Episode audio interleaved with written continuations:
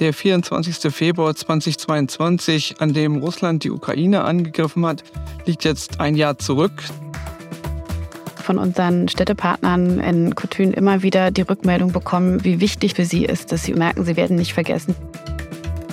Diese Solidarität, die kommt hier an. Wir haben heute gesehen, wie Melanie und Hannah im Bad bzw. im Keller den Luftalarm ausgesessen haben. Unter diesen Umständen setzen viele humanitäre MitarbeiterInnen ihr Leben aufs Spiel. Stichwort Städtepartnerschaft. Wir hatten vorher noch nie mit Hilfsleistungen in der Form zu tun. Da muss ich sagen, dass wirklich das THW uns sehr, sehr geholfen hat. Das THW hat ja 85.000 Ehrenamtliche in seinen eigenen Reihen die Bevölkerung mit einbinden. Das ist eine super Aufgabe für die Zukunft. Wenn Sie den Willen haben, anderen Menschen zu helfen, schließen Sie sich einer Organisation an und lassen Sie sich ausbilden. Auch hier in der Ukraine gibt es eine sehr starke Zivilgesellschaft. Finanziell wird in der Ukraine viel gespendet. Das ganze Thema Social Media spielt eine riesige Rolle. Und wir müssen gucken, wie kriegen wir diese Informationsflut gemanagt. Langfristige Hilfe und Wiederaufbau muss sofort mitgedacht werden. Herzlich willkommen zum Podcast vom Posten zu Einblicken in das Innenleben deutscher Außenpolitik. Der 24. Februar 2022, an dem Russland die Ukraine angegriffen hat, liegt jetzt ein Jahr zurück. Zeit, einen Blick auf das zu werfen, was sich an Hilfe und Solidarität getan hat und vielleicht auch die Frage zu stellen, was uns diese Zeit bisher gelehrt hat, was den Umgang mit den humanitären Folgen anbelangt. Besonders aber ist es auch an der Zeit, die gewaltige Leistung der unzähligen freiwilligen Helferinnen und Helfer zu würdigen, die sich spontan engagiert haben und das auch weiterhin unter großem persönlichen Einsatz tun. Deshalb also schon mal vorab ein großes Danke. Wir haben heute einen Kreis von Akteuren und Akteurinnen eingeladen, uns von ihren Erfahrungen zu berichten. Ich begrüße Herrn Klaus Buchmüller, Leiter der Arbeitsgruppe Ausland des Technischen Hilfswerks THW, zugeschaltet aus Bonn. Ja, guten Morgen in die Runde. Mein Name ist Klaus Buchmüller vom THW. Das THW macht logistische und technische Ausstattungshilfe. Das heißt, wir liefern vom Schraubenzieher bis zum großen Flugfeldlöschfahrzeug, also die richtig großen Feuerwehrfahrzeuge, für den Zivil- und Katastrophenschutz, was unser originärer Partner ist. Wir liefern aber auch Waren für den Grenzschutz für die Städte Odessa, Charkiw, Kherson, für die Nationale Polizeiunion und Generatoren etc. in die Ukraine, nachdem wir ein Projekt, was wir vor dem Krieg hatten, im Bereich Zivil- und Katastrophenschutz leider beenden mussten. Vielen Dank. Frau Hanna Kikwitzki arbeitet für die Caritas in der Ukraine und nimmt teil aus Lviv. Guten Morgen, mein Name ist Hanna Kikwitzki. Ich bin integrierte Fachkraft für Caritas International, dem Not- und Katastrophenhilfswerk der deutschen Caritas. Und ich bin seit über einem Jahr hier in der Ukraine und unterstütze unseren Partner, die Caritas Ukraine, in unseren gemeinsamen Projekten und die betreffen die Bereiche Nothilfe, also humanitäre Hilfe, soziale Dienstleistungen wie Kinder- und Jugendarbeit, Hauskrankenpflege und früher auch Projekte in der Friedensarbeit. Und das machen wir seit über 20 Jahren gemeinsam hier mit der Ukraine. Seit 2014 haben wir aber auch einen verstärkten Fokus auf die humanitäre Hilfe. Auch wir haben Projekte in der Ostukraine, auch gefördert vom Auswärtigen Amt und hatten dort Menschen unterstützt, die direkt an der damaligen Kontaktlinie gelebt haben und extrem gefährdet waren. Das hat uns dann auch seit dem 24. Februar geholfen, schnell handeln zu können. Melanie Plöger, ebenfalls aus Lviv, ist für Malteser International dabei. Und ich wollte vorab auch ganz herzlich Danke sagen, weil ich mitbekommen habe, dass jetzt gerade Luftalarm ist. Und leider hat der Podcast kein Bild, sonst könnten wir einen Keller und ein Badezimmer sehen. Ich hoffe, die sind sicher. Also Keller und Badezimmer und die Teilnehmerinnen, die da drin sitzen. Guten Morgen, mein Name ist Melanie Plöger. Ich arbeite als Koordinatorin für Malteser International. Ich bin jetzt seit äh, November hier in Lviv in der Westukraine. Malteser International arbeitet schon seit 2014 zusammen mit den Maltesern in der Ukraine und zwar im Osten der Ukraine für psychologische Projekte. Jetzt haben wir die Hilfsprojekte natürlich stark aufgestockt. Seit einem Jahr sind im ganzen Land aktiv mit Maltesern Ukraine, aber auch in den Nachbarländern, wo die Flüchtlinge angekommen sind. Und wir engagieren uns hauptsächlich im Bereich der Nothilfe, Hilfsgüterverteilung, vor allem in den kriegsbetroffenen Gebieten, aber auch psychologische Unterstützung. Wir haben dort psychologische Projekte durchgeführt, vor allem im Osten der Ukraine. Und natürlich, als der große Angriffskrieg letztes Jahr gestartet ist, mussten diese ganzen Standorte evakuiert werden und ähm, dadurch hat sich ein landesweites Programm an psychologischer Unterstützung entwickelt, zusammen mit anderen Maßnahmen. Aber wir haben eben schon jetzt mehrjährige Erfahrung hier zusammen mit den Maltesern in der Ukraine, die es bereits seit 30 Jahren gibt. Roman Pause. Genau, Roman Pause mein Name. Ich bin ehrenamtlich für die Malteser unterwegs. Ich bin schon seit 2005, glaube ich, ehrenamtlich bei den Maltesern irgendwann dann auch in die internationale Nothilfe mit reingekommen und bin dort unter anderem bei verschiedenen Einsätzen, unter anderem jetzt auch bei dem Ukraine-Einsatz, angerufen worden bzw. alarmiert worden. Und dann wurde ich über Malteser International mit an die äh, polnisch-ukrainische Grenze gesendet, um dort vor Ort dann Hilfe zu leisten, Koordination zu machen und in der Nothilfe zu unterstützen. Hier in Berlin am selben Tisch begrüße ich Frau Julia Schröder. Sie betreuen von der Stadt Teltow aus eine deutsch-ukrainisch-polnische Städtepartnerschaft. Ja, hallo von mir auch. Auch seinen guten Morgen. Teltow liegt in Brandenburg. Wir haben eine deutsch-ukrainisch-polnische Städtepartnerschaft gegründet, die ist ganz, ganz neu.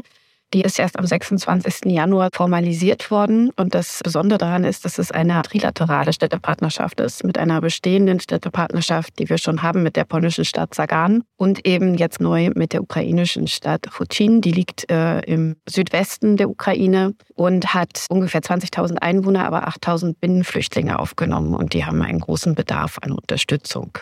Die liegen ungefähr so in der Nähe der moldauischen und der rumänischen Grenze. Ungefähr so 80 bis 100 Kilometer von den Grenzen entfernt.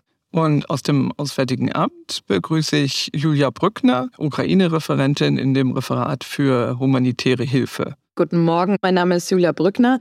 Ich bin seit gut zwei Jahren Referentin für humanitäre Hilfe in der Europaregion des Auswärtigen Amtes Zuvor habe ich national und international fürs Rote Kreuz gearbeitet, habe da also Erfahrungen im Bereich humanitäre Hilfe sozusagen im Feld sammeln dürfen, die mir jetzt zugutekommt in meiner jetzigen Position. Damals, als ich angefangen habe, hat humanitäre Hilfe in der Europaregion noch andere Krisenkontexte mit eingeschlossen.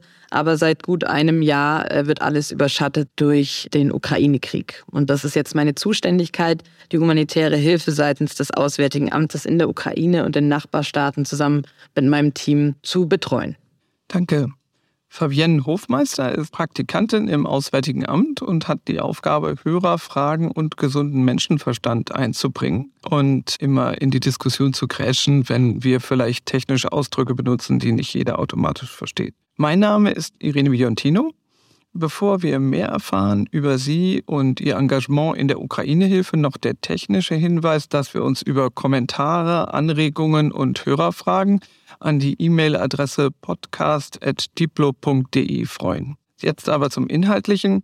Ja, gegen Caritas und Malteser sind die THW-Kräfte eher Newbies oder Neulinge in der Ukraine. Wir haben zwei Jahre vor Kriegsbeginn schon Projekte mit der GIZ, also der Gesellschaft für internationale Zusammenarbeit und dem BBK, dem Bundesamt für Bevölkerungsschutz und Katastrophenhilfe, durchgeführt, um den Zivil- und Katastrophenschutz zu stärken Ausstattungshilfe, Ausbildungshilfe und der Beginn äh, der Umsetzung eines möglicherweise ehrenamtlich getragenen und hauptamtlich gestützten Zivil- und Katastrophenschutzes, wie es in Deutschland ja üblich ist, aber nicht in vielen anderen Ländern so bekannt ist. Aber die Ukraine hatte sich damals dafür entschieden, sich dieses System anzusehen und es umzubauen. Dann kam der Krieg dazwischen und jetzt sind wir eben mit anderen Hilfen dort tätig.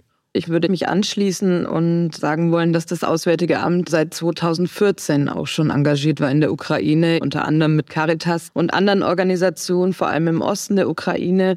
Das hat uns jetzt bei Eskalation des Krieges geholfen und die Organisationen, mit denen wir bereits dort tätig waren, waren äh, unter anderem unsere ersten Ansprechpartner, mit denen wir dann auch sehr, sehr schnell handeln konnten vor Ort. Was waren Ihre ersten Reaktionen, als Russland angegriffen hat, mit Blick auf das, was zu tun war? Man sagt ja, dass bei Katastrophen die ersten 24 Stunden ganz entscheidend für den Erfolg der Hilfe sind. Hier geht es jetzt aber nicht um eine traditionelle humanitäre Katastrophe. Welche zusätzlichen Herausforderungen waren oder sind mit der besonderen Situation verbunden? Ja, Roman? Aus dem Ehrenamt ist da auch tatsächlich mal spannend zu sehen, wie das war. Denn natürlich ist die Sicherheit immer ein Punkt, wenn man entsendet wird, wenn es heißt, es wird Hilfe benötigt vor Ort, kann geholfen werden. Aber der Punkt Sicherheit spielt eine wirklich große Rolle vor Ort, da ein Krieg doch etwas total anderes ist, was das angeht, als eine Naturkatastrophe. Denn dementsprechend waren die äh, Mitteilungen, die Informationen, die man von der jeweiligen Organisation, also in meinem Fall von Malteser international bekommen hat, gänzlich andere. Und man hat probiert, nochmal die Lage auch auf der sicherheitstechnischen Basis anders zu bewerten. Und ich erinnere mich an andere Phänomene, andere Katastropheneinsätze, wo die Sicherheit auch auf jeden Fall eine große Rolle gespielt hatte. Aber das war für mich als Ehrenamtlicher da noch mal eine ganz andere Hausnummer. Ja, ich kann mich dem anschließen. Also auch wir hatten natürlich erstmal das Thema Sicherheit im Kopf und dann kam aber auch ganz schnell die Frage, wie geht es unseren Partnern vor Ort? Wir kennen die persönlich schon seit vielen Jahren und das ist auch der große Unterschied wahrscheinlich zu vielen anderen Katastrophen. Jeder und jede hier ist ja betroffen von diesem Krieg und das sind unsere Partner, mit denen wir vertrauensvoll zusammenarbeiten und trotzdem mussten die sich ja erstmal darum kümmern, steht mein Haus morgen noch? Geht es meiner Familie gut? Wo muss ich hin? Was kann ich tun? Und das war, würde ich sagen, die größte Herausforderung ganz am Anfang. Wie können wir unsere Partner jetzt unterstützen, sowohl privat als auch beruflich, emotional sowie in Sicherheitsfragen. Und nachdem das erstmal einigermaßen sortiert war, konnten wir darüber nachdenken, wie können wir jetzt die Projekte anpassen, die wir da schon implementieren, die wir da schon durchführen. Was muss jetzt getan werden? Und wie können wir Sicherheit und emotionale Sicherheit unter einen Hut bekommen? Julia? Darüber hinaus, und das sind natürlich die ersten Gedanken, die man hat, wenn ein Krieg so nahe vor der Haustüre äh, ausbricht, haben wir seitens des AAs uns überlegen müssen, wie wir jetzt möglichst schnell, effizient humanitäre Hilfe mit unseren Partnern auf den Weg bringen können. Gleichzeitig ist es bei uns so, wir sitzen hier in Berlin in unseren Büros in der sogenannten Zentrale. Bei uns kommen sehr, sehr viele Fragen an und sehr, sehr viele Informationen gleichzeitig. Und diese Informationen zu kanalisieren und eben diese Hilfe auch zu koordinieren, war eine äh, der größten Herausforderungen. Wir standen am Jahresanfang unter anderem in einer Situation, wo wir auch noch gar kein Geld für das laufende Jahr bekommen hatten. Das hört sich jetzt sehr trocken an. Aber wie sollen wir Partner unterstützen, wenn wir noch gar nicht wissen, wie hoch unser Budget zu dem Zeitpunkt sein wird? Wir hatten da aber Glück. Da hat die Bundesregierung sehr schnell reagiert und hat sogenannte Sondermittel uns schnell äh, in die Hand gegeben. Und wir konnten uns dann schnell mit unseren Partnern und Organisationen austauschen und beraten, wo jetzt Hilfe am dringendsten benötigt ist.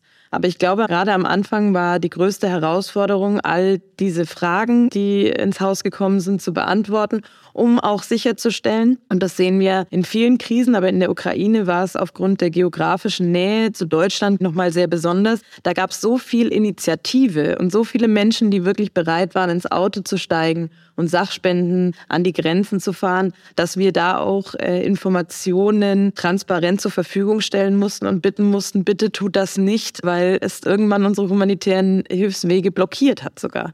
Also auch das war eine Herausforderung. Vielleicht mal an der Stelle, wir haben jetzt den Begriff schon häufiger gehört, humanitäre Hilfe, aber was ist das eigentlich genau? Kann das jemand mal erklären? Also humanitäre Hilfe soll Menschen unterstützen, die sich aufgrund von Krisen, Konflikten oder Naturkatastrophen in einer akuten Notlage befinden und diese aus eigener Kraft heraus nicht überwinden können. Ziel ist es, diesen betroffenen Menschen ein Überleben und ein Weiterleben in Würde und Sicherheit zu ermöglichen und auch irgendwie wieder eine Perspektive zu geben. Das Ganze findet statt im Rahmen von humanitären Prinzipien. Das sind Prinzipien der Neutralität, der Unabhängigkeit, der Unparteilichkeit und auch der Menschlichkeit sodass eben keiner diskriminiert wird. Also humanitäre Hilfe untersteht diesen besonderen Prinzipien und auch im internationalen Recht hat es da einen besonderen Status, dass wir sicher gehen können, dass diese Hilfe bedarfsorientiert all den Leuten zugutekommt, die sie am dringendsten benötigen. So eben auch in der Ukraine sehr schwierig, da immer alle zu erreichen. Für uns als Auswärtiges Amt bedeutet das, dass die humanitären Gelder ausschließlich an humanitäre Partnerorganisationen wie eben Caritas oder Malteser, THW oder ganz, ganz viele andere Organisationen der Vereinten Nationen oder auch andere Nichtregierungsorganisationen fließen, weil eben diese Organisationen sicherstellen, dass die Gelder im Rahmen der humanitären Prinzipien und nur so verwendet werden. So würden wir also nie humanitäre Gelder Regierungen auszahlen oder etwa privaten Unternehmen. Die humanitären Prinzipien entstammen auch rechtlich und historisch äh, der Rotkreuz- und Rothalbmondbewegung und sind eben im internationalen Völkerrecht mittlerweile und Humanitärrecht verankert.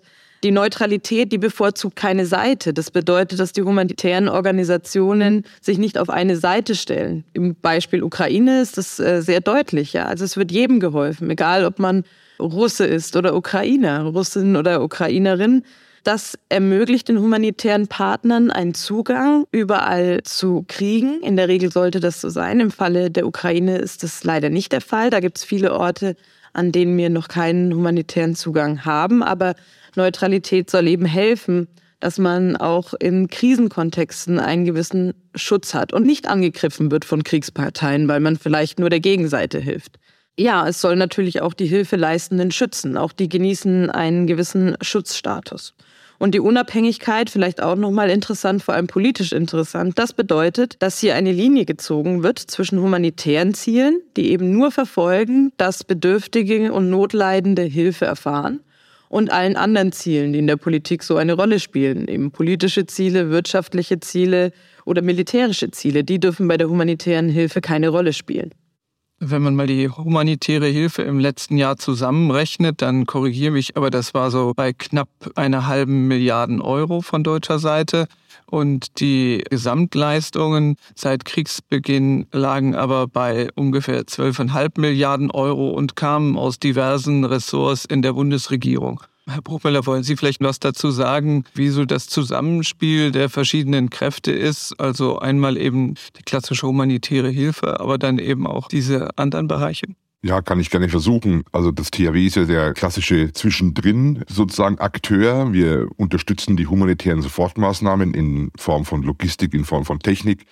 Und wir sind, glaube ich, auch ein bisschen so Wegbereiter in Richtung Wiederaufbau wo wir auch eine, anfänglich für den Bereich der, der Sofortmaßnahmen einer der sagen wir, Partner sind, die hier eine Rolle spielen. Grundsätzlich ist es so, dass wir mit allen Partnerinnen und Partnern, die wir in diesem Kontext Ukraine haben, sehr engen Austausch haben. Das ist äh, mit dem Stabilitätshub in Polen, das von deutscher Seite finanziert wird. Es ist mit den internationalen und nationalen NGOs so dass wir durchaus ein Bild haben, wer macht hier was und äh, wo auch immer wir unterstützen können. Wir sehen uns als Bundesoberbehörde auch als Dienstleister für andere und das wird natürlich finanziert durch das Auswärtige Amt, aber auch durch die Sondermittel des Bundesministeriums des Inneren. Und so können wir bedarfsgerecht den Akteuren mit unserer Expertise weiterhelfen, äh, wo es eben gebraucht wird. Wir sind keine Firma, die Geld verdienen muss, sondern wir sind eben das technische Hilfswerk, das im Geschäftsbereich des Bundesministeriums des Inneren beheimatet ist. Sie hatten gerade erwähnt, dass Sie anderen Akteuren helfen und das ist jetzt ein gutes Stichwort für Frau Schröder, denn wir hatten uns vorab schon mal unterhalten über die Städtepartnerschaft und da hatte sie auch gesagt, wir kriegen viel Hilfe vom THW. Können Sie das vielleicht ein bisschen näher ausführen? Also im Gegensatz zu vielen anderen Beteiligten hier sind wir totale Neulinge in dem Gebiet und hatten vorher eigentlich noch nie mit dieser Hilfsleistung und Unterstützung in der Form zu tun. Und wir haben im Vorfeld, bevor noch diese Städtepartnerschaft besiegelt worden ist, schon festgelegt, dass wir Coutune helfen werden und haben eben mit Fördermitteln die vom Bund kamen, einen Generator und einen Bus dorthin geschickt. Und für uns war gerade dieser ganze Vorgang mit diesen Fördermitteln, mit Vergabeverfahren und so weiter, Zoll und ähm, wie man das alles rüberbringt, etwas ganz Neues. Und da muss ich sagen, dass wirklich das THW uns sehr, sehr geholfen hat. Die waren immer da. Wir konnten ganz oft Fragen stellen. Und äh, da geht ein großer Dank wirklich an die Mitarbeiter des THWs, die dann vielfach geholfen haben. Wir hatten bislang keine Erfahrung, aber wir haben durch die Ukraine und durch unsere Ansprechpartner dort mitbekommen, dass sie gesagt haben, wir brauchen ganz dringend Stromgeneratoren in jeder Form, weil wir gar nicht mehr in der Lage sind, jetzt gerade im Winter die Geflüchteten, die zu uns kommen, in angemessener Form zu versorgen. Das war schon in der ersten Zeit nach dem Kriegsausbruch so, dass wir einen Hilfstransport auf den Weg gebracht haben, zusammen mit unserer polnischen Partnerstadt Sagan um das ein bisschen zu bündeln, haben wir das äh, gemeinsam dann an die ukrainische Grenze gebracht. Das begann schon Anfang März und im Herbst vergangenen Jahres kam es dann dazu, dass wir diese Partnerstadt Kutschin gefunden haben und denen eben jetzt konkret helfen konnten. Sie mussten Fahrzeuge, Krankenwagen, selbst Müllwagen abgeben. Und sie hatten gesagt, wir haben ein einziges Feuerwehrfahrzeug noch, nichts anderes, alles andere wurde abgegeben und selbst dieses Feuerwehrfahrzeug war eine Spende von einer anderen Partnerstadt. Und das ist jetzt schon über 40 Jahre alt und bei denen war ein Riesenbedarf. Und deshalb haben wir dann versucht, ganz, ganz schnell zu helfen.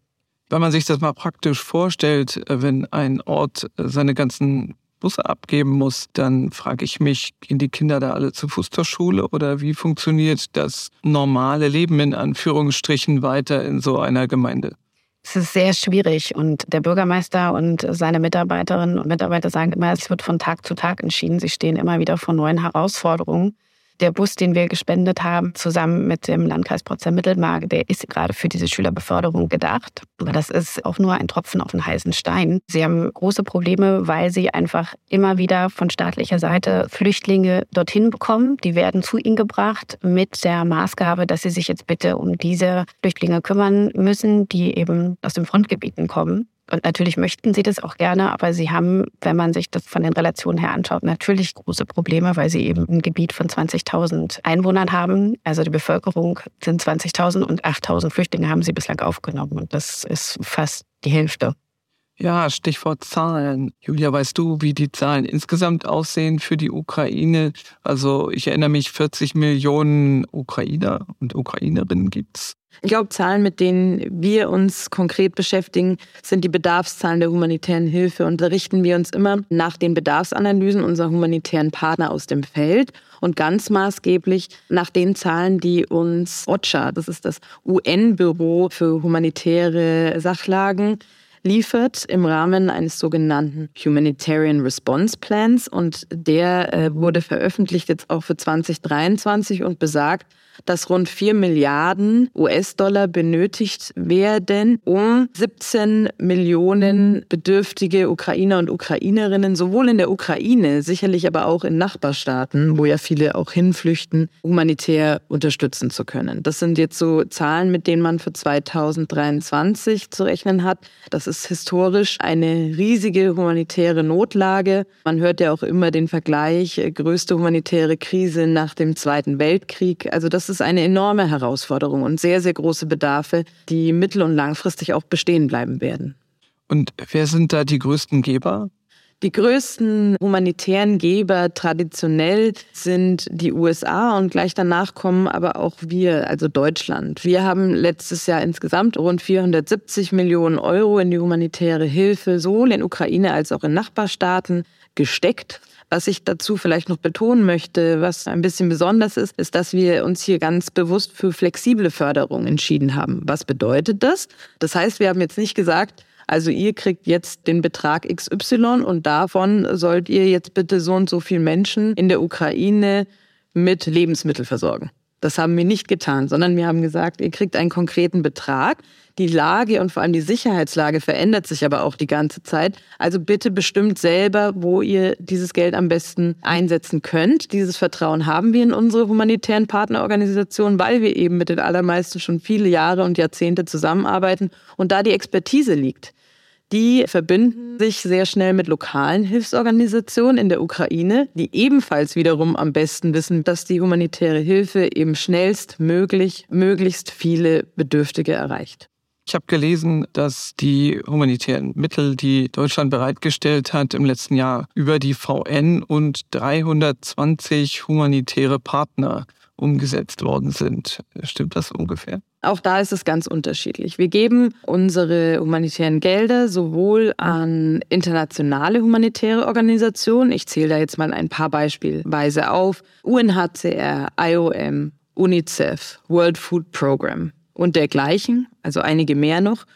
Und wir haben aber auch in der Ukraine und Nachbarstaaten einige äh, Nichtregierungsorganisationen gefördert, wie zum Beispiel Caritas Malteser, aber auch Help Age, die sich zum Beispiel besonders um ältere Menschen kümmern, Aktion Meteor, die sich vor allem als Notfallapotheke der Welt verstehen und sich besonders um Medikamentlieferungen bemüht. Also ganz verschiedene ähm, Sektoren, die da abgedeckt werden, ganz verschiedene humanitäre Bedarfsgebiete. Und ja, alle vernetzen sich sowohl untereinander, das ist sehr, sehr wichtig, die Koordination im Feld, dass jeder weiß, wer was macht und wie man eben effizient zusammenarbeiten kann. Und äh, man vernetzt sich mit lokalen Organisationen. Das heißt, ja, wir geben zum Beispiel auch Gelder an den sogenannten Ukrainian Humanitarian Fund. Das ist ein, nennen wir es mal, Geldtopf, der durch die VN äh, verwaltet wird. Da können sich aber viele humanitäre lokale Organisationen um Förderung bewerben. Also Sie sehen oder hier seht schon, da gibt es ganz verschiedene Modelle. Wir als Auswärtiges Amt möchten unbedingt, dass unsere Gelder effizient schnellstmöglich den vulnerabelsten Gruppen, sagt man immer, also den Leuten, die es am dringendsten benötigen. Und da schauen wir eben gerade auf Frauen und Kinder, aber auch viele alte Menschen, ältere Menschen und auch behinderte Menschen, die betroffen sind und wenig mobil sind, dass denen geholfen wird.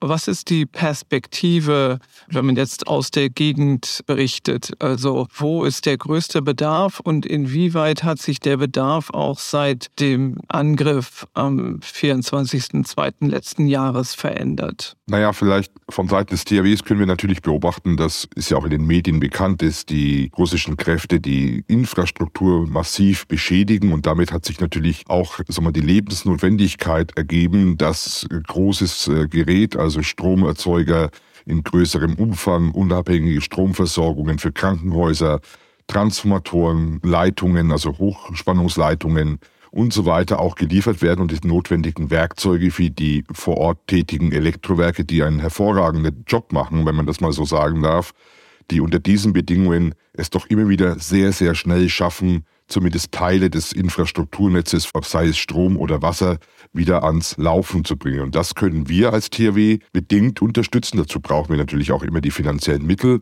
Aber auch andere Akteure aus der ganzen Welt und auch Europa sind stark beteiligt.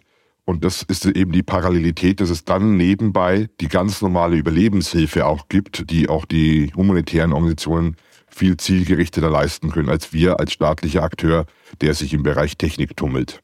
Ja, die Menschen, also die vulnerabelsten, äh, wie Julia gesagt hatte, die leben natürlich in den kriegsbetroffenen Gebieten. Wir sind jetzt in einer Situation, wo jede und jeder in der Ukraine von diesem Krieg direkt betroffen ist durch die landesweiten Angriffe auf die Energieinfrastruktur. Aber gleichermaßen sind natürlich die Menschen, die im Osten und im Süden leben, in der Nähe der Frontlinie, jeden Tag von Bombardierungen betroffen. Wir haben auch jetzt jeden Tag Menschen, die in Lviv mit Evakuierungszügen ankommen, weil ihr Haus zerstört wurde, weil jemand verletzt wurde und weil sie nun nach einem Jahr doch aufgeben und nicht mehr dort leben können in diesen Gebieten.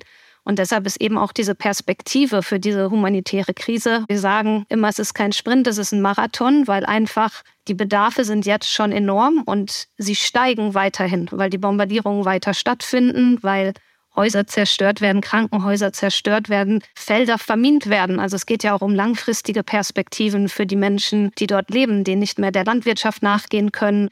Das heißt, wir stellen uns darauf ein, dass man in der Ukraine jahrelang Hilfe leisten muss. Und der Krieg ist jetzt noch nicht zu Ende. Wir stellen uns darauf ein, dass es eine größere Offensive gibt. Das heißt, es wird mehr Beschuss geben. Es werden vermutlich mehr Menschen diese Gegenden verlassen und als Flüchtlinge in ihrem eigenen Land in andere Regionen kommen, die ja auch schon überlastet sind. Das heißt, wir sehen momentan gar nicht so ein Ende der Krise oder dass es besser wird, sondern sehen eher, dass man noch mehr Hilfe leisten werden muss. Hanna? Ja, ich kann meinen Vorrednern und Vorrednerinnen nur zustimmen. Ich würde gerne noch einen Vergleich von Melanie ergänzen vom Sprint zum Marathon. Ich habe das Gefühl, langsam befinden wir uns weniger in einem Marathon als mehr in einem Dauerlauf, weil bei einem Marathon kennen wir das Ziel, wir wissen, wie lange wir laufen müssen. Und dann sind wir aber angekommen. Bei einem Dauerlauf wissen wir leider gar nicht, wie lange soll das hier noch weitergehen. Und wir müssen gerade in verschiedenen Szenarien denken. Wir können nicht wissen, welchen Ausgang dieser Krieg nehmen wird, wie lange er sich noch ziehen wird. Und deswegen ist humanitäre Hilfe weiterhin gefragt, weiterhin wichtig.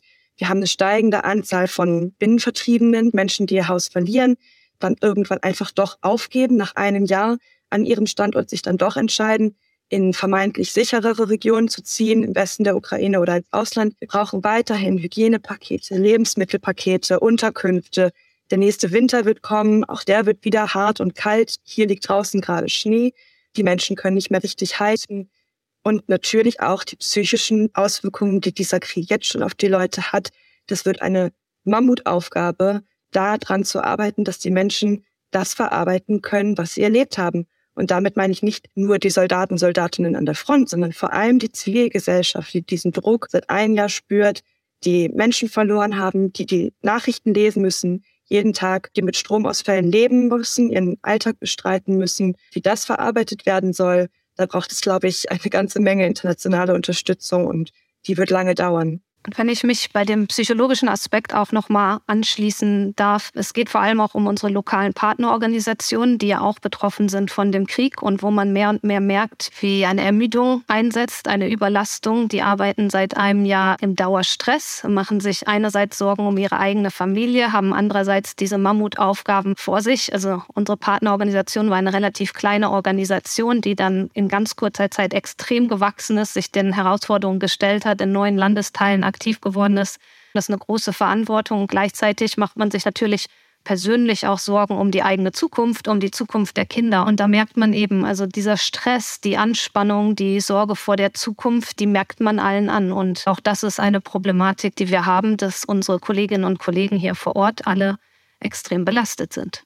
Eben war das Stichwort Zivilgesellschaft auch schon gefallen. Das erinnert mich daran, dass vor einem Jahr ja in Berlin überall gelbe Westen zu sehen waren, insbesondere am Hauptbahnhof und unheimlich viele Freiwillige sich da auf den Weg gemacht haben, um Menschen aufzunehmen. Wenn das Ganze jetzt zum Dauerlauf wird, wie entwickelt sich da die Unterstützung durch die Zivilgesellschaft? Vielleicht möchte Roman auch was dazu sagen, denn du hast ja da auch als Freiwilliger Erfahrung.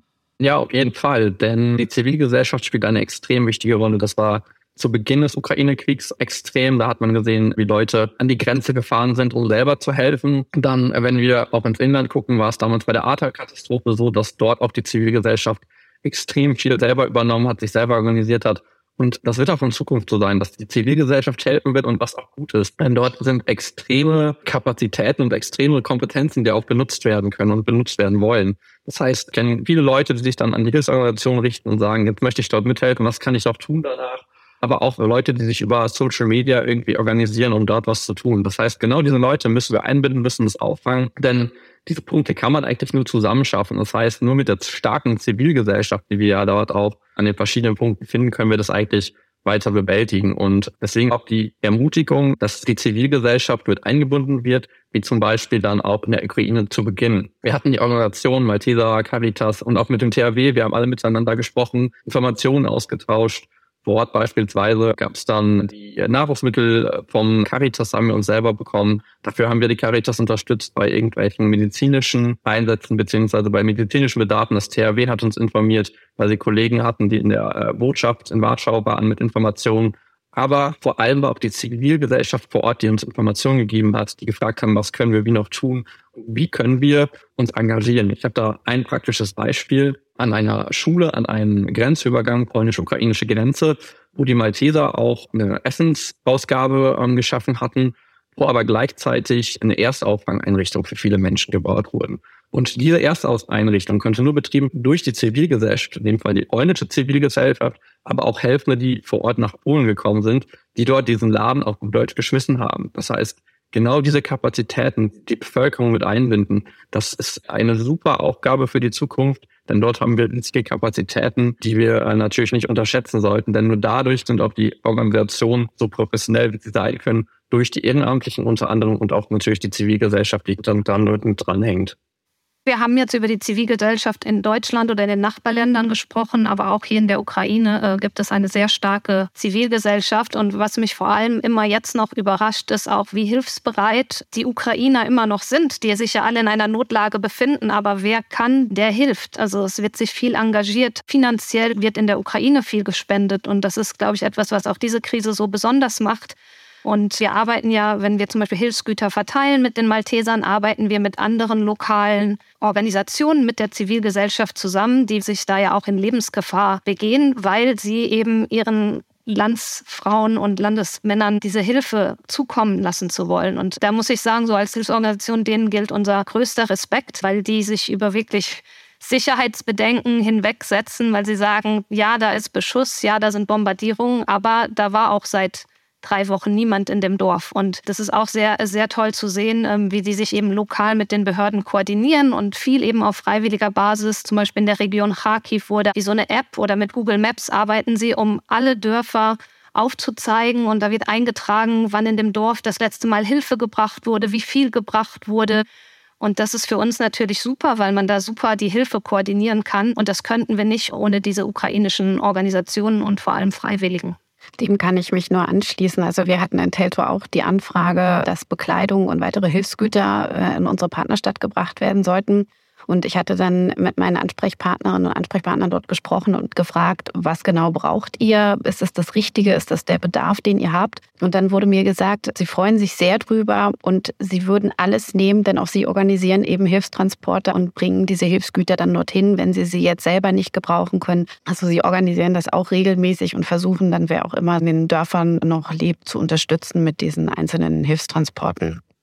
Vielleicht auch noch zusätzlich würde ich mich anschließen wollen. Vieles ist nur aufgrund des enormen Engagements der Zivilgesellschaft möglich, auf allen möglichen Seiten. Also wir haben es in Deutschland sicherlich gesehen, mit den gelben Westen am Hauptbahnhof, wie du schon erwähnt hattest. Ich bin letztes Jahr zusammen mit der Menschenrechtsbeauftragten Luise Amtsberg im März nach Polen gereist und bis an die ukrainische Grenze und habe dort auch erlebt, was Roman bereits geschildert hat. Polnische Mitbürger und Mitbürgerinnen, die dort Unterkünfte in Turnhallen geschmissen und geleitet haben, teilweise Teenager, die da gereinigt haben und den Dreck rausgekehrt haben, sowas. Und jetzt erleben wir in der Ukraine auch, dass die Solidarität trotz aller Probleme, die der Krieg mit sich bringt, ja, oder trotz aller Herausforderungen, sich auch darüber hinaus engagiert. Die Ukraine hat ein Rettungs- und Bergungsteam in die Türkei geschickt, als das Erdbeben stattgefunden hat. Man bemüht sich weiterhin, Getreide zu exportieren, um die globalen Auswirkungen der Ernährungskrise und der steigenden Lebensmittelpreise zu bekämpfen. Und das ist ein Zeichen der Menschlichkeit und Solidarität und auch Resilienz, die, glaube ich, sehr geschätzt werden sollte. Ja, Resilienz ist eine Vokabel, die ich erst vor ein paar Jahren gelernt habe, also die Fähigkeit, wieder aufzustehen aber das ist jetzt ein Wort, was in aller Munde ist. Roman, du hast ja viel praktische Erfahrung auch. Welche Rolle spielen moderne Medien, also soziale Medien, hat man gesehen äh, bei der Flutkatastrophe im Ahrtal, war ein wichtiges Medium für die Zivilgesellschaft, um ihren Einsatz zu koordinieren. Inwieweit spielt das jetzt auch eine Rolle und auch hättest du oder hätten die anderen irgendwelche Tipps, wie vielleicht auch die staatliche Unterstützung das noch nutzen könnte als Katalysator, um die Hilfe noch besser oder effizienter zu gestalten. Ja, auf jeden Fall. Also ich glaube, die Medien heutzutage spielen eine große Rolle. Genau das praktische Beispiel zu Beginn des Ukraine-Kriegs. Ich habe durch den Ukraine-Krieg nicht durch die Medien erfahren und nicht durch die Hilfsorganisation, sondern morgens um vier klingelte mein Handy, weil ich viele Freunde durch die Malteser in der Ukraine habe die mich angeschrieben haben, weil ich auch hauptberuflich im Krisenmanagement arbeite, Roman, das und das passiert hier gerade, hast du irgendwelche Tipps für uns? Und dadurch hatte ich schon die ersten Informationen, da wird was passieren und war direkt mit abgeholt und konnte von dem Punkt morgens um vier, glaube ich, war das nach deutscher Zeit, mitagieren. Und auch in den Gebieten vor Ort war es so, dass die Kollegen und natürlich auch die Geflüchteten über die Grenze, als auch die Personen auf der ähm, ukrainischen Seite probiert haben, ihre jeweiligen Kollegen zu erreichen, ihre Familien zu erreichen. Das heißt, dieses ganze Thema Social Media spielt eine riesige Rolle. Da hat mir beispielsweise auch eine Mutter erzählt, dass sie jetzt jeden Tag Instagram-Videos raussendet, damit ihre Familie, weil sie nicht weiß, ob sie die erreicht, das sieht, dass sie noch lebt. Das heißt, diese Punkte wurden da einmal aktiv angewandt und dann auch bei der Zusammenkunft von Leuten, die helfen wollten, die haben sich über Social Media zusammengefunden und auch wenn man denkt, absolutes Chaos, verschiedene Leute über Facebook, Instagram kommen zusammen, die haben es geschafft, sich zu koordinieren. Und da muss ich sagen, heiden Respekt, dass das funktioniert, denn gerade diese Chaosphase am Anfang, die zu überwinden, das ist ein Riesenthema. Und ich glaube auch, dass man darauf in Zukunft nochmal anderen Wert legt. Wir haben zwar unsere gut gewachsenen Strukturen, wir haben die Hilfsorganisationen, die gut helfen können, aber vor allem haben wir die Zivilgesellschaft, die dort sehr viel tun kann. Das heißt, Social Media mit einbinden und vielleicht schauen, okay, wir schauen, ob wir eine Art Social Media Beauftragten, die das mit agieren kann, damit man diese zivile Hilfe noch mit anders einbinden kann in die Strukturen. Denn genau darauf kann man ja aufbauen. Die, stehen sich dann nicht im Wege, sondern dass man guckt, wie kann man sie gut mit einbinden und die Gruppierung für sich vielleicht auch bestehen lassen, die im Ahrtal, im Ukraine-Krieg gute logistische Dienstleistungen vielleicht bis an die Grenze bringen und schauen, okay, alles klar, funktioniert, können wir so machen. Da ist noch ein offener Punkt, könnt ihr da was tun? Und dann geht die Social Media Blase, die WhatsApp, Instagram und Co. wieder los. Und wir haben dann eine Gruppierung, die seinesgleichen sucht, die initiativ sich gegründet hatte und auch teilweise jetzt noch besteht. Also das Thema Social Media auf jeden Fall in Zukunft wird auch bei jedem weiteren Katastrophen, denke ich mal, weiter wachsen und gibt ja auch uns Informationen. Das heißt, dadurch, dass wir bei Twitter nachgeschaut haben, was gibt es denn für Hashtags oder was gibt es denn da für Informationen, hatten wir teilweise eine gute Lageinformation, ohne direkt vor Ort gewesen zu sein. Natürlich muss man immer gucken, validieren, von wann kommt das. Das ist eine Sichtweise, aber durch diesen ganzen Rahmen der Information hat man auf jeden Fall einen schnellen Eindruck von vor Ort. Also das ist übrigens ein interessantes Thema. Das UN Office for Disaster Risk Reduction, UNDRA, also UN-Büro für Katastrophenvorbeugung, das sucht auch nach Möglichkeiten, so ganz einfache Methoden zu entwickeln, um die Zivilgesellschaft einzubinden. Und ein Tipp ist, bei Überschwemmungen Autos zu fotografieren, und zwar den Wasserstand am Autoreifen. Und das dann eben auf Plattformen hochzuladen, sodass andere Nutzer sehen können, wie hoch das Wasser wo steht. Und ich denke, das kann auch Hanna bestätigen, wie wichtig das hier in der Ukraine ist. Also ganz praktisch. Wir sind jetzt beide aus unseren Schutzräumen rausgekommen, weil der Luftalarm vorbei ist. Das erfahren wir über eine App. Und äh, nebenbei verfolgen wir auf diversen Telegram-Kanälen, warum gibt es einen Luftalarm? Okay, sind nur Flugzeuge in der Luft oder fliegen die Raketen schon? Und wenn sie fliegen, wo fliegen sie? Ähm, ist das in unserer Region?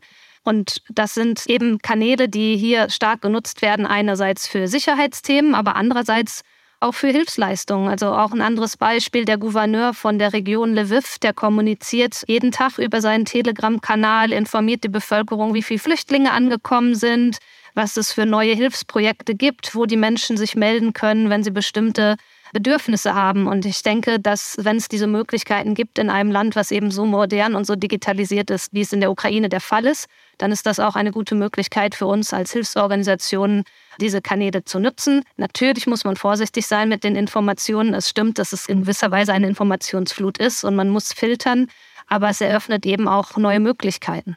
Ich möchte mal ganz kurz nochmal auf diese Social Media zu sprechen kommen und dann auf das Überschwenken mit den Freiwilligen. Also ich bin da ein bisschen geteilter Meinung, was Social Media betrifft, weil ich glaube, wir haben eine Informationsflut dadurch und wir müssen gucken, wie kriegen wir diese Informationen, die in mannigfaltiger Weise vorhanden sind, wie kriegen wir die gemanagt, wie kriegen wir sie kanalisiert. Es gibt gute Beispiele in dem Bereich der Erdbebenhilfe über die International Search and Rescue Advisory Group gibt es sozusagen eine virtuelle Koordinierungsplattform aller Erdbebenteams. Das könnte man halbwegs einfach übertragen auf humanitäre Hilfe, auf solche Katastrophenhilfe, wo die Akteure eben einmelden strukturiert einmelden. Was wurde geliefert, was wird getan und wo sind. Da ist natürlich nicht die Zivilbevölkerung schon beteiligt. Das würde nicht funktionieren wahrscheinlich. Aber man hat zumindest schon mal den staatlichen oder den organisierten Teil dort abgedeckt. Zur Frage der Ehrenamtlichen, also das THW hat ja 85.000 Ehrenamtliche in seinen eigenen Reihen. Wir fangen an mit sechs Jahren. Wir bauen dadurch das schon besagte Wort Resilienz auch bei den eigenen Einsatzkräften auf, weil sie lernen, mit solchen Situationen umzugehen, weil sie lernen, wie sie sich selbst auch in ihrem eigenen Haushalt darauf vorbereiten. Und das ist für uns ganz wichtig. Ehrenamtliche sind keine Halbprofis, sondern Ehrenamtliche, wenn sie denn richtig ausgebildet sind, sind genauso wertvoll wie berufliche Kräfte, wenn sie denn zur Verfügung stehen und die entsprechende Ausbildung. Wir haben wir haben eine Herausforderung, wenn es so spontan Helfende gibt, die die Systeme nicht kennen, die nicht wissen, wie die Abfolge ist.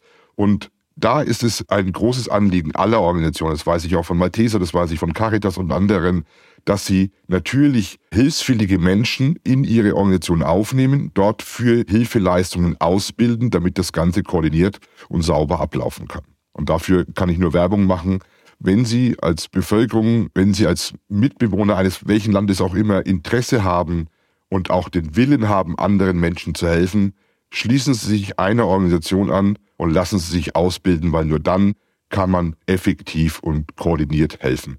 Also kleine Rückfrage, welche Berufsgruppen sind da besonders wertvoll?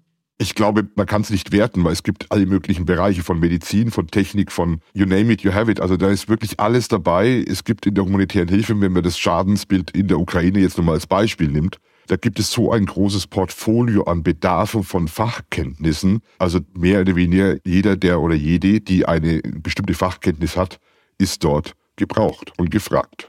Und wenn man Freiwilliger oder Freiwillige werden will und sich dafür aus- oder fortbilden lassen, was muss man dann googeln? Also ich weiß, es gibt weltwärts oder kulturweit. Also es gibt diverse Programme für junge Menschen, die die Schule beendet haben und ein Jahr einen sozialen oder ökologischen oder eben für die Gemeinschaft wertvollen Dienst leisten wollen. Wenn man irgendetwas machen möchte im Bereich Katastrophenvorbeugung, Katastrophenschutz, humanitäre Hilfe, wo findet man man das?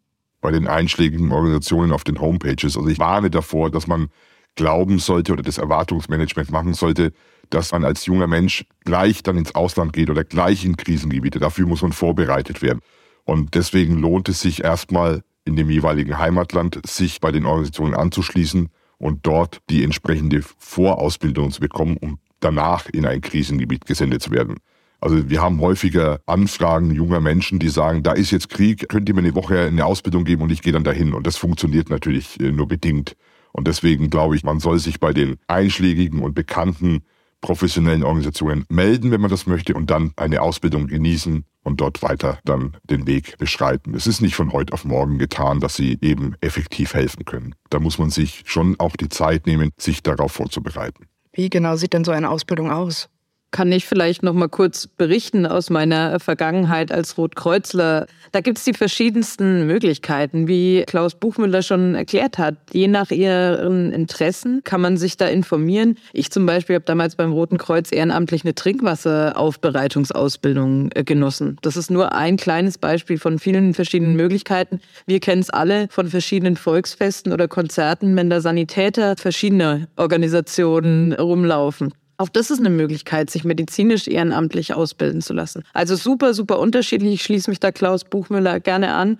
Ich würde googeln Organisation in meiner Heimatstadt. Welche habe ich vor der Tür? Das sind die ersten Ansprechpartner und die geben mir alle Informationen an die Hand, je nach meiner Interessenslage. Und äh, so ist der Einstieg in den Katastrophenschutz oder in die humanitäre Welt. Roman? Wobei das Social Media Thema da auch ein wichtiger Punkt ist. Denn eigentlich alle Organisationen, wenn man im Inland irgendwie anfängt, bieten Möglichkeiten, dann später, wenn man gewisse Erfahrungen gesammelt hat, diese Auslandslehrgänge draufzusetzen. Denn im Ausland ist es tatsächlich nochmal speziell das Netzwerk, wie funktioniert internationale Katastrophenhilfe, humanitäre Hilfe und so weiter, verstehen muss. Welche Akteure sind da und wie ist auch die jeweilige Kultur? Das heißt, dort ist es durchaus so, dass man, wenn man im Inland anfängt, diese Lehrgänge draufsetzen kann um dann Stück für Stück an die internationalen Einsätze rangeführt werden. Also da gibt es eine vielfältige für Personen, die Technik mögen, die gerne mit Menschen reden, für Personen im medizinischen Bereich. Ich sage immer dazu, eine humanitäre Hilfe ist jeder willkommen. Deswegen da nochmal die große Werbung an alle, die sich irgendwie betätigen müssen, vor Ort gucken, was da geht. Und meistens gibt es irgendwie dann auch Möglichkeiten, wenn man sich weiter mit beschäftigt, über die jeweiligen Lehrgänge, wo man wichtige Informationen nochmal bekommt und Kompetenzen auch vermittelt bis Ausland, dann weiter einzusteigen und dementsprechend dann auch dort aktiv helfen zu können. Vielen Dank. Wir sind an einem Punkt, wo ich fragen kann, möchte jemand einen Versuch unternehmen, Schlussfolgerungen aus der heutigen Diskussion zu ziehen? Wie Hanna schon gesagt hat, wir befinden uns in einem Dauerlauf, ein Ende ist nicht in Sicht. Wir planen unsere humanitäre Hilfe zusammen mit Partnern für 2023 und hoffen, dass wir da auch wieder so vielen hilfsbedürftigen Menschen wie möglich unterstützen können. Wir möchten dieses Jahr, wie im letzten Jahr auch, vor allem in den Bereichen Gesundheitsversorgung, aber auch psychosoziale Unterstützung und Traumabewältigung, aber auch in den Grundbedürfnissen, also Wasserzugang, Energiezugang ist ja nach wie vor ein Riesenthema, gerade über den Winter geworden. Aber auch Ernährungssicherheit, Schutz und Unterkünfte und auch im Bereich der sogenannten SGBV, also der sexualisierten und geschlechterspezifischen Gewalt im Ukraine-Kontext vor allem an Frauen und Kindern, da entgegenzutreten. Das ist unser Plan für 2023. Wir bedanken uns recht herzlich, wie immer bei all unseren humanitären Partnerorganisationen und deren Partner, Kolleginnen, Kollegen, Mitarbeiterinnen und Mitarbeiter im Feld Wir haben heute gesehen, wie Melanie und Hannah im Bad bzw. im Keller Luftalarm ausgesessen haben. Aber unter diesen Umständen setzen da viele Menschen, viele humanitäre MitarbeiterInnen ihr Leben aufs Spiel, um anderen zu helfen. Und dieses Engagement und diese Arbeit schätzen wir alle sehr. Und überhaupt nur so ist es möglich, diese notleidenden Menschen zu erreichen. Hannah? Ja, ich würde mich dem auch anschließen.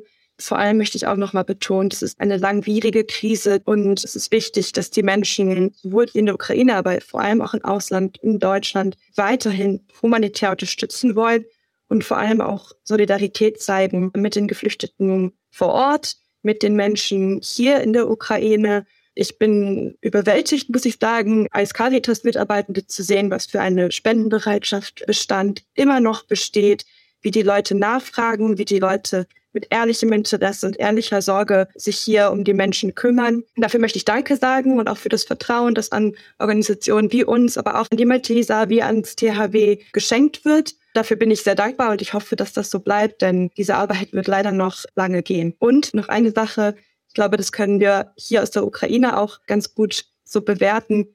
Diese Solidarität, die kommt hier an. Die Menschen merken das, ich bekomme das persönlich mit hier im Alltag, dass Leute auf mich zukommen und sich bedanken für die Hilfe, die aus dem Ausland kommt. Ich merke es also in der Arbeit, aber auch privat, dass die Leute hier sehen, sie werden nicht vergessen. Und das wäre gut, wenn wir das weiter aufrechthalten könnten. Dem kann ich mich auch nur anschließen. Wir haben von unseren Städtepartnern in Cottbus immer wieder die Rückmeldung bekommen, wie wichtig für sie ist, dass sie Unterstützung bekommen und dass das für sie eine weitere Motivation ist, durchzuhalten, weiterzumachen. Das ist für sie immer wieder eine große Hilfe, die sie brauchen. Also diese mentale Unterstützung, dass sie merken, sie werden nicht vergessen, die Leute sind immer noch da, denken an sie. Das geht sowohl um die Hilfe was Hilfsgüter angeht, aber eben auch, dass sie Zuspruch bekommen und dass sie weiter unterstützt werden. Wir planen selber auch für die nächsten Jahre. Also es ist ja eine langfristige Kooperation und da sind auch Pläne bereits im Gespräch für einen Austausch von Jugendlichen und Austausch von Künstlerinnen und Künstlern, einfach um ihnen jetzt eine Perspektive zu geben, dass sie jetzt während des Krieges vielleicht schon mal hierher kommen, aber eben auch nach dem Krieg, also darüber hinaus, diese Kooperation Bestand hat bei Besuchen äh, von mir selbst in der Ukraine, in Kiew im Oktober oder auch bei unsere Partner hier in Deutschland sind, wird sehr deutlich diese Unterstützung, dass wir Seite an Seite mit diesen Menschen stehen und auch mit den jeweiligen Behörden, dass wir sie so nach besten Willen unterstützen und auch transparent machen, was wir tun und auch was wir für andere tun und nicht für die eine Behörde, die gerade dabei am Tisch sitzt. Das ist unheimlich wichtig. Aber um das leisten zu können, brauchen wir das Zusammenspiel, den Zusammenhalt, die Netzwerke und die Kommunikation untereinander, wie wir es heute ja auch in, in diesem Podcast dargestellt haben. Wir müssen aber auch unseren Blick auf die Zukunft richten, auf die Handlungsfähigkeit der Bundesregierung beziehungsweise auch der NGOs und der anderen Organisationen. Wir müssen jetzt schon darüber nachdenken, was kommt im Bereich der Nothilfe für den Wiederaufbau. Wie können wir jetzt schon die Weichen stellen, um in diesem Falle dann schnellstmöglich helfen zu können, Vorratshaltung jetzt schon einkaufen etc weil das ist natürlich auch ein Beitrag, wenn es dann schnell wieder vorangeht, dass die Menschen Hoffnung schöpfen und die Hoffnung nicht verlieren vor allem. Und das ist, glaube ich, eines der wichtigsten Momente oder Momentas, die wir ausnutzen können und stark beflügeln wollen. Vielen Dank. Eine Vokabel fiel, NGOs, das sind die Nichtregierungsorganisationen. Was Klaus Buchmüller gerade erwähnt hat, mittel- und langfristige Hilfe und auch Wiederaufbau muss sofort mitgedacht werden, das ist richtig. Das passiert aber nicht im luftleeren Raum und äh, etwas, was wir heute noch nicht angesprochen haben, aber ich glaube, alle werden mir zustimmen. Wir tun das alle in sehr, sehr enger Abstimmung mit der ukrainischen Regierung und ukrainischen äh, Behörden auch vor Ort. Die Ukraine hat nach wie vor funktionierende Strukturen. Und diese sollten wir komplementieren und nicht duplizieren oder ähm, da irgendetwas versuchen zu kreieren, was schon längst besteht. Also diesen Punkt möchte ich noch machen. Und natürlich unterstützen wir alle weiterhin die Ukraine. Und seitens des Auswärtigen Amtes ist uns auch wichtig zu sagen, dass wir uns ja seit Kriegseskalationen im letzten Jahr auf allen Plattformen auch bemüht haben und uns weiter bemühen werden, dass diese humanitären Prinzipien, von denen wir heute gesprochen haben, und das humanitäre Recht, was eben auch den Zugang zu allen Betroffenen ermöglichen soll, den es eben noch nicht gibt überall hin. Ja, ist auch schwierig in einem laufenden Krieg, aber gerade in die besetzten Gebiete kommt äh, humanitäre Hilfe nur sehr, sehr schwer. Und auch der Schutz humanitärer MitarbeiterInnen ist uns sehr, sehr wichtig. Und dafür werden wir uns weiterhin auch einsetzen. Stichwort, wir arbeiten nicht im luftleeren Raum. Wir haben jetzt praktisch nicht über die Situation in den Nachbarländern gesprochen, aber das wäre dann wohl mal einen eigenen Podcast wert, darf aber auf keinen Fall völlig unter den Tisch fallen, weil Polen allein eine Million Menschen aus der Ukraine aufgenommen hat. Und Moldau war auch extrem belastet durch Ukrainerinnen und Ukrainer, die geflohen sind. Du hattest schon erwähnt, dass die humanitären Helfer auch ihr eigenes Leben aufs Spiel setzen. Das ist auch wichtig, dass man das nicht vergisst. Wir wollen immer, dass alles schnell läuft, am besten sofort und überall hin, aber irgendwer muss es machen. Ich kann mich erinnern, am Anfang waren minengepanzerte Fahrzeuge Mangelware, weil plötzlich die ganzen humanitären Organisationen nicht mehr mit ihren normalen Autos ihre Leute durch die Gegend schicken konnten sondern händeringend gesucht haben nach Fahrzeugen, die sie gegen Minen schützen. Ansonsten würde ich mich einfach herzlich bedanken bei allen Gesprächspartnerinnen und Gesprächspartnern und auch bei den Zuhörerinnen und Zuhörern und wiederholen, dass wir uns freuen über Zuschriften, Anregungen, Themenvorschläge und Fragen an podcast.diplo.de. Wer als Autor genannt werden möchte oder Autorin, namentlich oder anonymisiert, der oder die möge das dann dazu schreiben und hoffentlich bis bald, etwa wenn wir uns über Indien unterhalten oder über ein Land aus der Region rund um die Ukraine. Machen Sie es gut und schalten Sie sich wieder ein. Vielen Dank.